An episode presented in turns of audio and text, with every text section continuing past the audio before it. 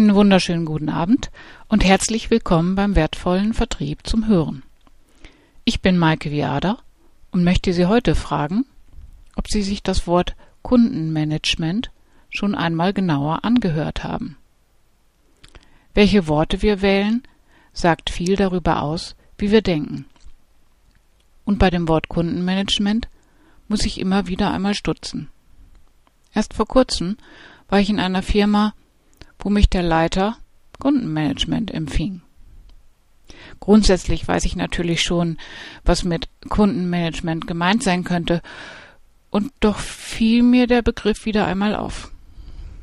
Okay, Kundenbeziehungsmanagement oder Kundenloyalitätsmanagement sind zwar lange Worte. Hier würde ich aber nicht so staunen wie bei Kundenmanagement. Kann ich Kunden managen? Das glaube ich eben einfach nicht. Denn das hieße ja, dass ich, wenn ich den Kunden manage, die Ziele, und zum Managen gehören einmal Ziele, vorgeben oder im besten Falle mit dem Kunden vereinbaren würde. So wie ich es als Manager auch mit einem Mitarbeiter machen würde.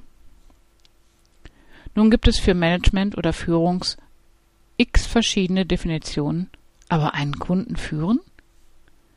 Natürlich kann und sollte ich ein Gespräch mit dem Kunden steuern, und ich sollte wissen, wie ich ihn unterstützen kann. Ich sollte den Kunden als Partner betrachten und auch so behandeln.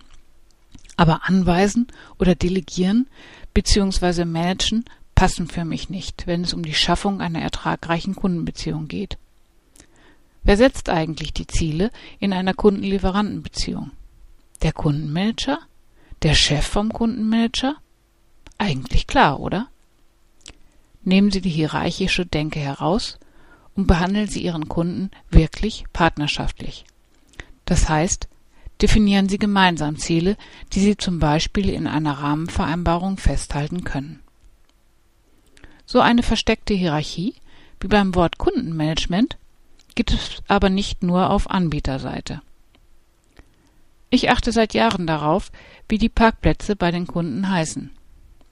Dabei meine ich nicht, dass der Parkplatz des Chefs extra ausgewiesen wird, denn das würde einen eigenen Podcast füllen. Was ich meine, ist, sind Bezeichnungen wie Besucherparkplatz oder Kundenparkplatz. In Firmen, wo es nur Parkplätze für Firmenangehörige und Kundenparkplätze gibt, muss man sich als Verkäufer, Lieferant, Anbieter oder Berater wirklich fragen, wo man sein Auto hinstellen soll. Hatte ich schon erwähnt, dass solche Parkplatzbezeichnungen häufig die Kultur eines Unternehmens widerspiegeln? Vielleicht haben Sie Lust bekommen, sich die eine oder andere Bezeichnung mal auf der Zunge zergehen zu lassen. Zur Übung empfehle ich das Wort Fremdenzimmer in Gasthöfen gegenüber dem Wort Gästezimmer. Was meinen Sie? Wo würde ich bevorzugt wohl übernachten? Auf Wiederhören und noch eine schöne Woche. Ihre Maike Viada